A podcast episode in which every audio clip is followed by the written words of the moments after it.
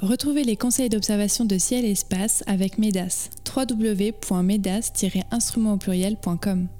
Et accédez désormais à tous les anciens numéros de ciel et espace grâce à l'abonnement numérique. Pour en savoir plus, rendez-vous sur ciel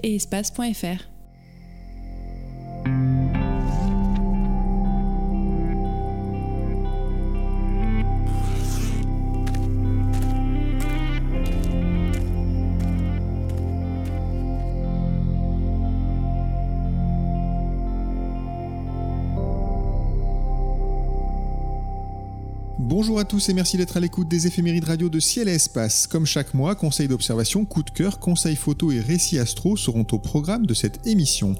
Elle démarre avec la liste des phénomènes célestes observables en ce mois de décembre 2022. Mars sera au plus près de la Terre le 1er décembre et sera occulté par la Lune le 8. Les étoiles filantes géminides atteignent leur maximum le 14. Io, Europe, Ganymède et Callisto s'alignent en ordre à l'ouest de Jupiter le 16. Mercure apparaît dans le ciel du soir à partir du 25 et la Lune est en conjonction avec Saturne puis Jupiter les 26 et 29 décembre. Nous commenterons ces spectacles célestes en compagnie comme chaque mois de Cyril Birnbaum et de Sébastien Fontaine.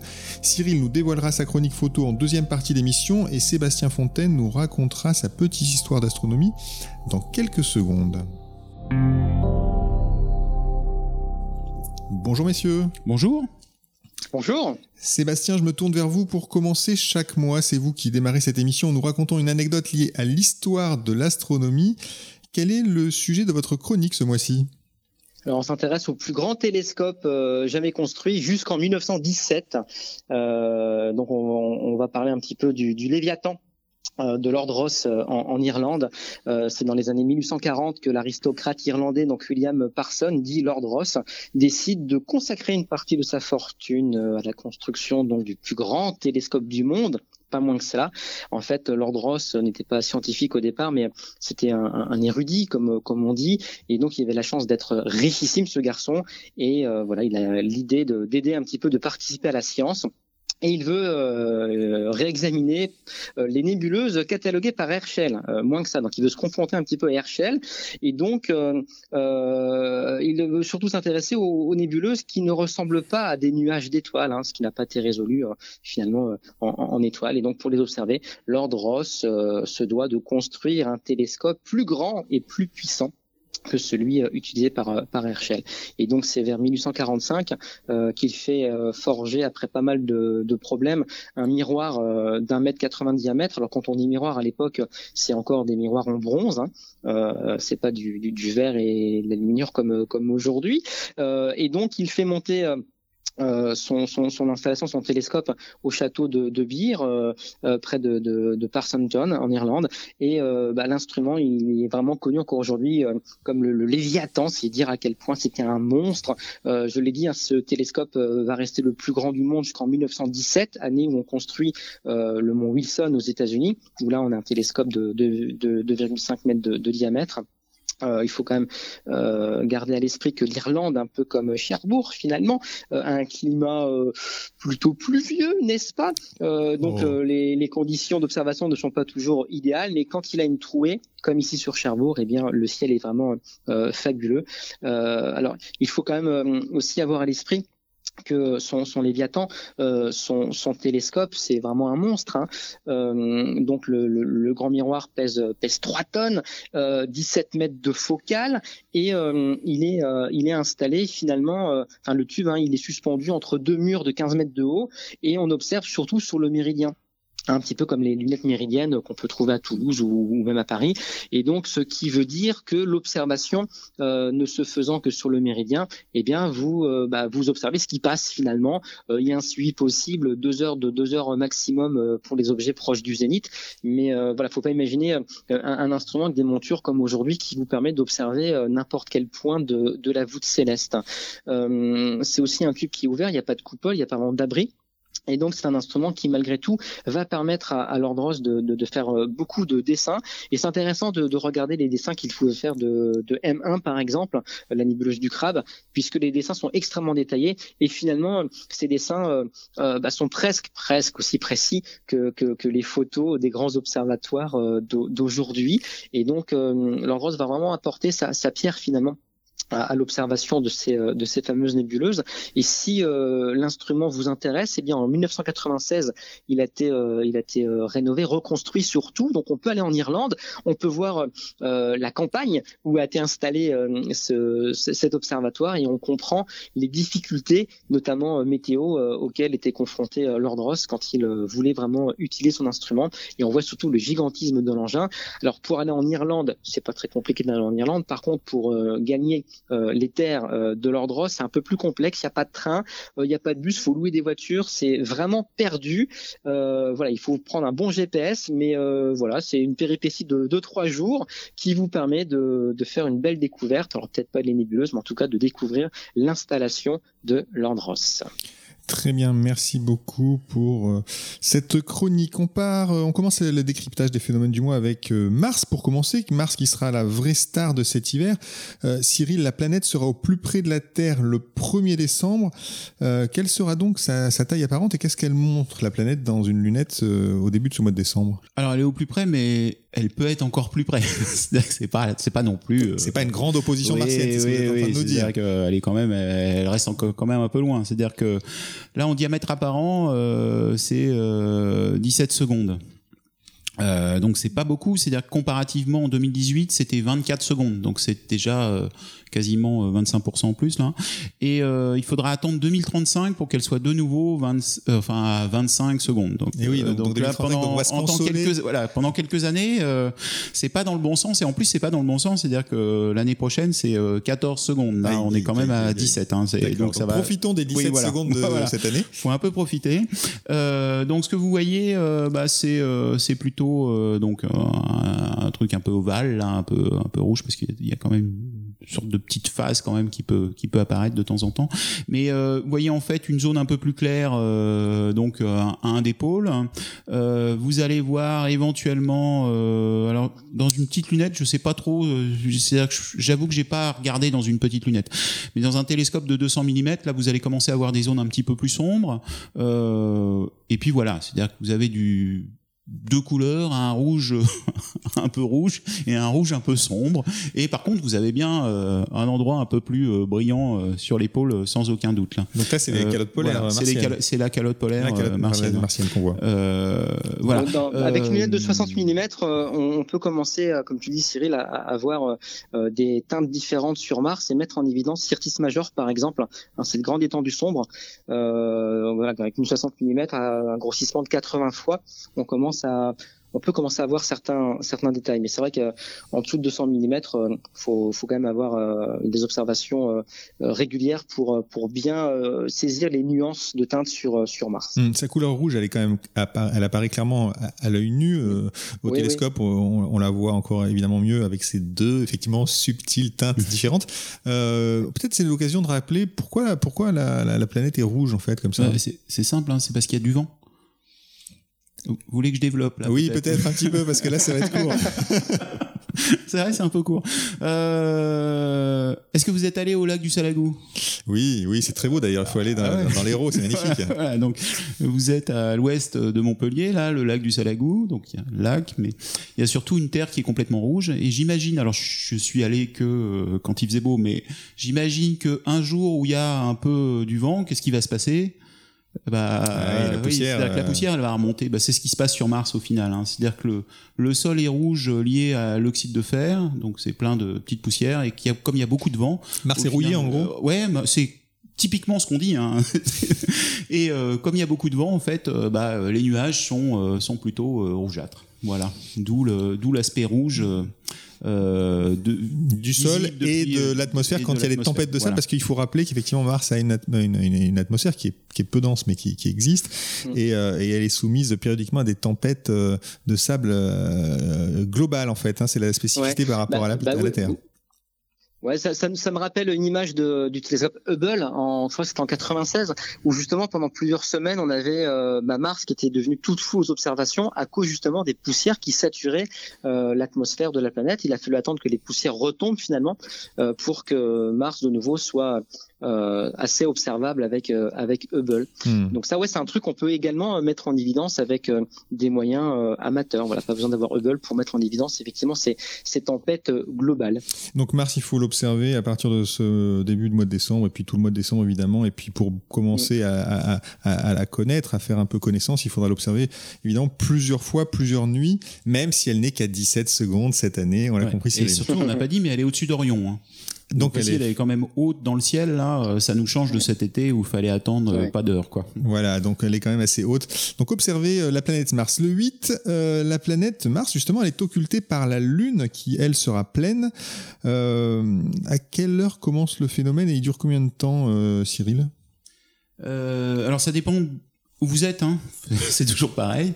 Alors j'ai pris au, complètement au hasard, j'ai pris deux, deux villes, j'ai pris Cherbourg et Nice. Très bien. Ça vous va? Ah, c'est gentil. C'est sympa, hein c'est sympa. Donc alors pour euh, pour Cherbourg, euh, pour Cherbourg, ça démarrera à, à 6h02 minutes, donc il va falloir se lever un petit peu tôt, et euh, ça sera 24 degrés au-dessus de l'horizon en gros, et euh, la sortie ça sera à 7h01. Donc la Lune, euh, pardon, oui, la Lune va passer devant la planète Mars, donc elle va, Mars va disparaître. Euh, et donc pendant une heure, vous avez plus du tout Mars, hein, elle est de l'autre côté de la Lune. ça, on l'a compris. C'est-à-dire de 6h02 en gros à 7h01, ne cherchez pas Mars. cherchez pas Mars, vous pouvez aller vous coucher. ça, c'est si vous êtes à Cherbourg et qui fait et, et euh, si euh, beau temps. Donc, euh, si vous êtes à Nice, il faudra attendre 6h12 donc vous pouvez vous lever un petit peu plus tard. C'est toujours les, gens du sud qui sont de des vénards. sur le temps qu'il fera, il fera beau forcément. Il fera beau nécessairement. Elle sera qu'à 20 degrés et euh, ce sera 10 euh, degrés au-dessus de l'horizon. Euh, à la sortie qui est à 7h05. Euh, alors ce qui est amusant en fait, je sais pas si vous vous souvenez, il y avait une, une, une image qui était euh, complètement bluffante de Thierry Legault qui avait fait en fait Mars qui euh, longeait en fait le, le, bord de la Lune. Oui, très bien. Donc comme je suis quand même d'un naturel très jaloux, je me suis dit je vais faire pareil.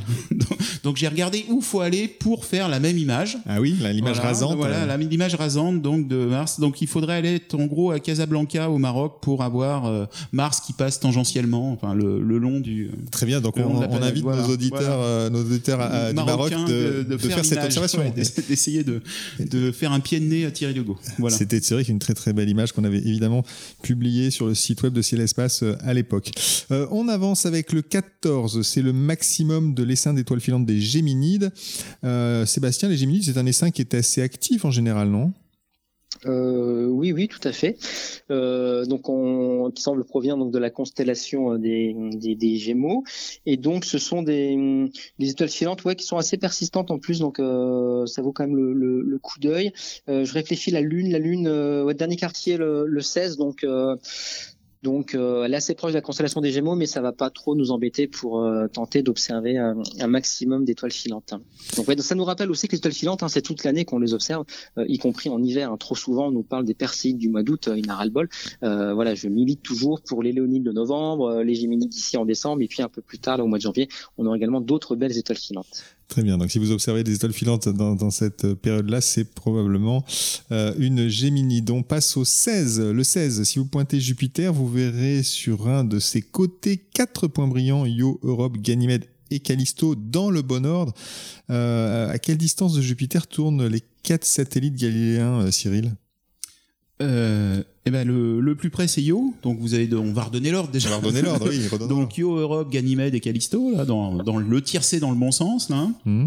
Euh, le premier, euh, Yo, est à 420 000 km. Le deuxième, Europe, est à 670 000 km. Le Ganymède est à euh, 1 million de kilomètres et l'autre et Callisto à 1 million 8 euh, de de, de kilomètres aussi, j'imagine. Est-ce qu'on peut les voir euh, On peut les voir donc là. Bon, c'est c'est pour la c'est pour l'anecdote. Ils sont les, les, quatre lunes seront alignées dans le bon ordre, comme vous l'avez dit. mais en fait, c'est assez facile de voir tourner les satellites de Jupiter autour de Jupiter. C'est assez facile. En fait, ce qui est, ce qui amusant. Pourquoi, pourquoi on a choisi cette date du 16 C'est que bon, le soleil, on est, euh, on est en hiver là, le soleil il se, couche, assez tôt, donc il va se coucher vers 17h. Et si vous observez en fait à, à 18h euh, la planète Jupiter, donc vous avez le tiercé dans l'ordre et vous avez la tache rouge. C'est assez amusant. Donc vous avez la tache rouge qui va être du côté des quatre satellites hein, euh, et cette petite euh, cette petite tache rouge va être sur le bord. C'est-à-dire que de 18h en gros à 19h, vous allez pouvoir l'observer et elle, elle, va commencer à disparaître parce que la, la planète tourne sur elle-même en, en 12 heures. Euh, donc c'est assez c'est assez rigolo à, observer comme ça. Mais ce qui est ce qui est vraiment marrant en fait, c'est d'essayer de de voir qui se déplace, c'est-à-dire que ces satellites.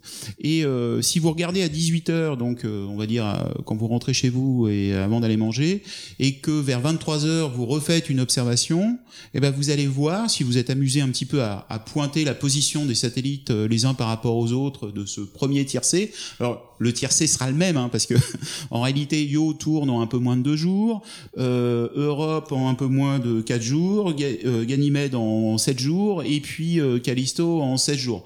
Donc il y a un coefficient quasiment 2 à chaque fois là, donc au final en de 18h à 23h euh, sur 5 heures, ça n'a pas tellement bougé. Mais par contre, ce que vous voulez dire, c'est l'écartement entre les satellites qui a, qui a vraiment euh, bougé. Et ce que vous allez voir, c'est principalement euh, Ganymède qui va euh, s'éloigner d'Europe.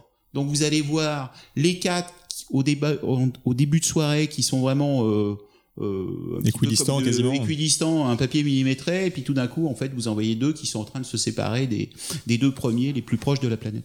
Donc c'est assez c'est assez amusant à regarder. Et euh, alors vous pouvez le le simuler aussi ça. C'est-à-dire qu'il y a pas mal d'applications sur les téléphones qui euh, vous permettent en fait de euh, d'observer euh, ce ce genre ou de simuler ce genre de phénomène. Il y a entre autres un une application qui est assez simple à, utiliser. Il y a Jupiter Moon et il y a Gas Giant. Alors j'ai une préférence pour Gas Giant qui vous permet en fait de grossir en plus sur la planète et de voir la position de la tâche de Jupiter. Très bien, donc ça c'est bien pour, pour euh, prédire, ou en tout cas pour anticiper ce qu'on va observer, mais quand même on est d'accord, ça vaut quand même toujours le coup d'aller voir l'œil à l'oculaire. Ah, oui, oui, oui, oui, oui, évidemment. On est d'accord, on est d'accord, on serait pas là autour rigolo, de ce micro ouais. si c'était pas pour inviter les gens à aller observer, donc en particulier le 16, euh, le tiercé, euh, enfin le quartet gagnant, Yo Europe, Ganymède et Callisto. À partir du 25, Mercure fait une belle apparition dans le ciel du soir et le 25, la planète se trouve juste au-dessus de Vénus et la Lune en croissance sera pas très loin non plus. Euh, le 29, la distance entre Vénus et Mercure n'est plus que d'un degré et demi. Est-ce que ces observations sont faciles, Sébastien On a un peu parlé de Mercure déjà. Euh, ouais, pas, pas, simple, hein, parce que ouais, on en avait parlé. Alors là, euh, c'est marrant parce que voilà, on, on retrouve euh, Mercure et, et, Vénus. En plus, alors Vénus, on va se dire, ah, c'est très brillant, euh, c'est toujours le point le plus brillant du ciel. Ça va nous aider à facilement identifier Mercure. Sauf qu'encore une fois, Mercure se retrouve noyé euh, dans le crépuscule. Et là, l'observation se fait vraiment, mais au ras de l'horizon. Mmh. Donc, faut vraiment espérer une belle transparence du ciel pour euh, pour pour euh, appréhender Mercure. Euh, encore une fois, hein, la, la, magnitude de Mercure n'est pas ridicule, 0, enfin moins 0,34. Vénus c'est moins 2,85. Mais voilà, encore une fois, la difficulté, si Mercure avait cette magnitude-là dans un ciel bien noir, on n'avait aucun problème. Mais là, l'atmosphère, évidemment, va nous faire des tours. Donc, une fois encore, eh bien, le défi est lancé. Euh, en plus, c'est les jours de Noël. Peut-être que le Père Noël aura pensé à nous et nous permettra de, voir Mercure finalement en ce 25 décembre. Euh, pensez à vérifier aussi la distance angulaire hein, qui sépare Vénus de, de, Mercure pour essayer de chercher au bon endroit. Euh, on est à un peu moins de 4 degrés de distance entre les deux. Donc euh, Vénus, tout le monde la verra à l'œil nu. Après, euh, essayer de chercher Mercure à l'œil nu avec des jumelles. Avec une paire de jumelles, on pourrait tenter de voir euh, Mercure, mais c'est pas toujours gagné. Hein. Euh, même quand on pense vraiment pouvoir voir Mercure à, à l'œil nu euh, avec une paire de jumelles, on n'y arrive pas forcément parce que voilà, encore une fois, euh, ça dépend vraiment de, de la transparence du, du ciel. Donc il faut le, le 29. Trouver. Ouais, voilà, ouais, mais voilà. Mais alors, le, le 29 décembre, hein, vous le disiez, le rapprochement encore plus serré. Euh, un degré et demi, euh, c'est peut-être le bon moment pour tenter l'observation, mais encore une fois, avec Mercure, vaut mieux observer plusieurs fois euh, parce que une trouée, euh, ça ne dure qu'un qu temps très limité, et donc euh, voilà, il faut il, faut pas se gâcher les opportunités d'essayer de débusquer enfin Mercure dans le ciel. On passe au 26 et au 29 décembre. La Lune est en conjonction successive avec Saturne et Jupiter. Euh, Cyril, à quelle euh, distance passe la Lune de ces deux euh, planètes? Eh ben, la Lune va passer en dessous à 4 degrés. En fait, le 26, elle sera juste en dessous de, de Saturne. Euh, à 4 degrés. Alors 4 degrés, c'est 8 fois le diamètre de la Lune, là. Et euh, alors bon, c'est compliqué à compter. Par contre, si vous tendez le bras et que vous avez le poing fermé, en gros, d'un bord à l'autre de la main, ça fait à peu près un peu plus de 4 degrés. Ça fait plutôt 5 degrés, mais c'est ça le. Ça donne un ordre de grandeur de, de, pour, peu, pour, voir cette, ce, un peu cette distance. Ce beau phénomène. Ce qu'il faut savoir, c'est que le, le, 26, ça va être assez chouette puisque, euh, en gros, à à 19h, là, la Lune sera éclairée à 15%, c'est un fin croissant, donc elle sera, euh, bah, on aura sans doute une lumière cendrée. Euh, donc en plus 4 degrés, ça rentre dans une paire de jumelles, c'est-à-dire que vous allez pouvoir avoir les, les deux astres ensemble. Euh, alors faut faire attention, si vous avez envie de le prendre en photo, euh, ça va aller assez vite. Hein en gros, à 20h, euh, tout est couché. Ah oui. forcément, c'est un fin croissant euh, du soir, donc ça va aller assez vite. Donc, faut pas rater, faut pas rater. Euh, ça veut dire aussi que vous allez avoir les lueurs colorées du coucher de soleil. Enfin, ça peut, ça peut faire quelque chose d'assez joli. Et le 29, c'est la même chose, mais forcément, le croissant de lune a, a, gonflé en quelque sorte, et il sera en quasiment en premier quartier avec 46%. Euh, donc là, vous aurez beaucoup plus de temps. Jupiter est bien brillante. Euh, donc euh, à la fois pour observer bah, les deux astres, hein, si vous avez une lunette, un télescope, de regarder les deux. Donc peut-être de beaux spectacles un petit peu après Noël, entre Noël et le jour de l'an, en ce mois de décembre. Cyril, vous gardez la parole car c'est désormais l'heure de la chronique photo. Chaque mois, vous nous invitez à réaliser une photo du ciel ou vous donnez une astuce. Euh, ce mois-ci, je crois que ce sera une astuce. Alors, quelle est cette astuce? Alors, c'est une astuce. Euh, c'est-à-dire qu'il y a encore quelques semaines, je. Je le, je le savais pas. Eh ben c'est bien, c'est une astuce toute fraîche. C'est vraiment tout frais là. C'est vraiment tout frais. En fait, il se trouve que euh, il m'est arrivé un, un truc incroyable, c'est-à-dire que je n'avais jamais pensé que ça pourrait m'arriver. Enfin, c'est-à-dire qu'on, en, vrai, on l'espère, mais on s'y attend pas forcément. C'est-à-dire qu'en fait, j'ai vu une étoile filante en plein jour. Ah oui, ce qui est incroyable. C'est assez incroyable. Euh, donc étoile filante en plein jour. Et alors, ce qui est amusant, c'est euh, c'est mon raisonnement déjà. C'est-à-dire que j'étais pas loin, enfin j'étais à côté de la mer. C'est comme si euh, Sébastien était à Cherbourg, il se promenait le long de la plage là. Et à ce moment-là, en fait, j'ai vu une traînée verte qui a traversé le ciel. Donc quand on est au bord de la mer, le premier réflexe, c'est de se dire, euh, bah il y a un bateau qui est en train de couler, enfin ou quelqu'un qui est en train de jouer euh, avec ah oui qui a tiré une fusée de détresse, une fusée de détresse, etc. Bon alors je m'y connais pas vraiment en fusée de détresse, donc à savoir est-ce qu'elles sont vertes, est-ce qu'elles sont rouges, bleues, enfin je sais pas trop. Euh, ce qui est sûr, c'est que ce que j'ai vu, c'est traînée verte, des moments un petit peu pas flashy, mais une sorte d'étincelle à des moments, là, enfin voilà, au départ. Et puis je me dis, euh, c'est euh, bon, c'est quelqu'un qui a joué avec son bateau. Sauf que, en fait, là, c'est le réflexe de du passionné d'astronomie, c'est que j'ai quand même regardé l'heure. Je sais pas pourquoi, j'ai regardé l'heure tout de suite. Donc j'ai vu l'heure qu'il était. Bon, voilà, comme un truc dans le ciel bizarre. quelle heure est-il Quelle heure est-il En fait, ça c'est le premier réflexe qui est important. C'est la première astuce. Dès que vous voyez un truc bizarre, vous regardez quand même l'heure. On ne sait jamais. Et puis après, en fait, j'ai, je me suis remémoré ce que j'ai vu. C'est-à-dire que ce que j'ai vu, c'est effectivement un truc vert qui, qui passe, qui traverse, hein, enfin sur une partie du ciel, mais surtout qui disparaît au moment où il y a des nuages. Donc, raisonnement assez rapide, je me suis posé la question, à quelle altitude sont les nuages? L'altitude des nuages, bah, je les ai estimés. Euh, alors, je savais pas trop ce que c'était parce que je suis pas vraiment spécialiste des nuages, mais euh, en gros, ils sont peut-être entre 300, 400, 500 mètres à 1 km. Et donc, alors, je me suis dit que un bateau qui arrivait à tirer une fusée à un kilomètre, ça s'appelait un missile, enfin c'était autre chose quoi. Donc là, on le saurait quoi. Il y a, il y a quelque chose qui allait pas. Donc j'en ai conclu que c'était probablement une étoile filante. Vous vous souvenez? Je me souvenais de l'heure. Oui. C'était important.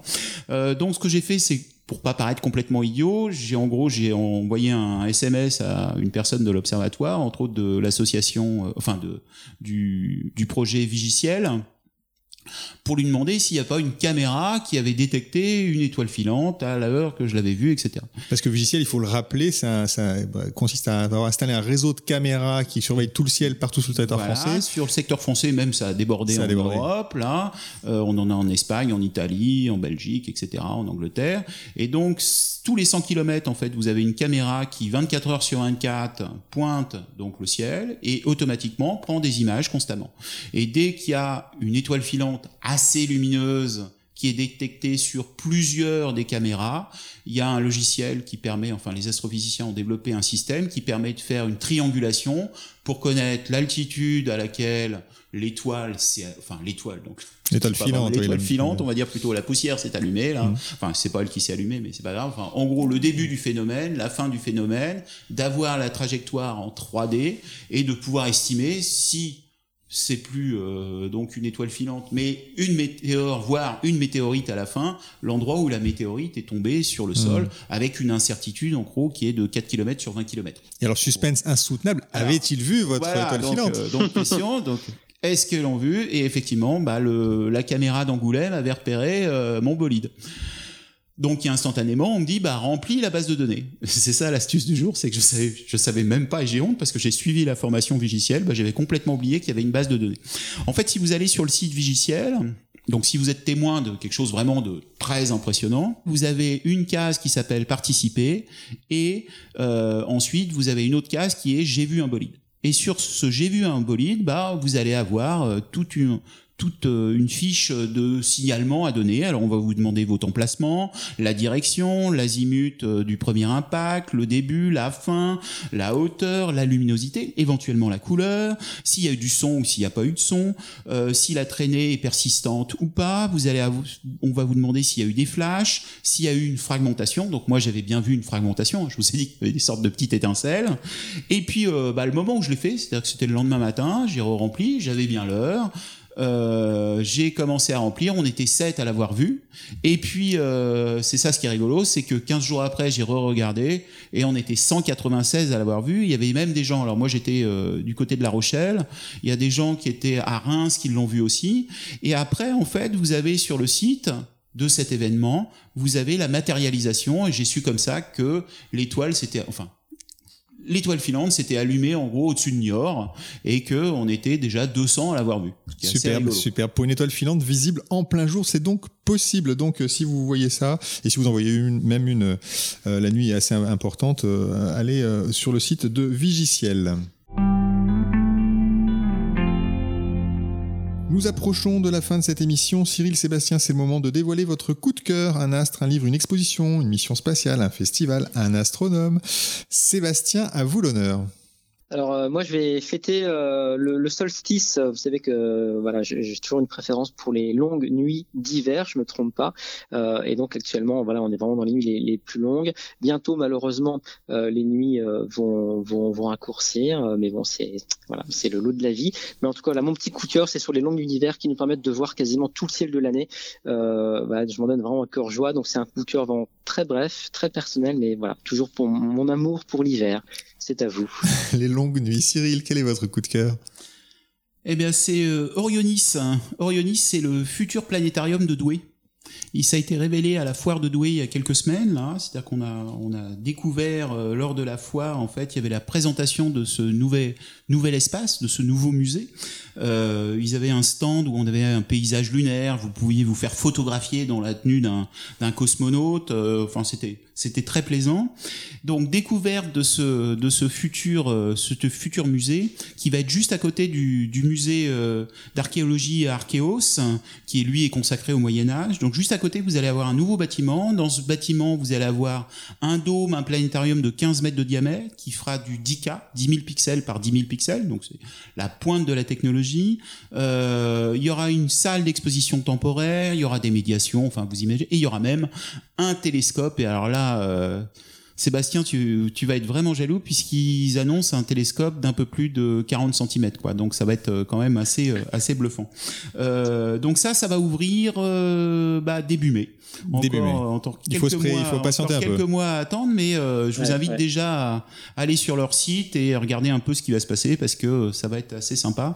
Et aussi, alors ça, ça, ça, ça c'est parce qu'on est dans le Nord, associé au planétarium, il va y avoir une brasserie. je l'attendais. je l'attendais.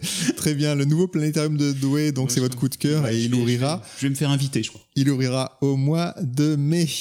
Eh bien écoutez, merci beaucoup messieurs, les éphémérides radio de Ciel Espace s'achèvent pour ce mois-ci. Merci à Nicolas Franco qui a réalisé cette émission. Elle était présentée comme chaque mois par David Fossé. Nous vous donnons rendez-vous l'année prochaine au mois de janvier. D'ici là, passez de bonnes fêtes et bien sûr songez à offrir ou à vous offrir un abonnement à Ciel et Espace. À très bientôt à l'écoute de nos podcasts.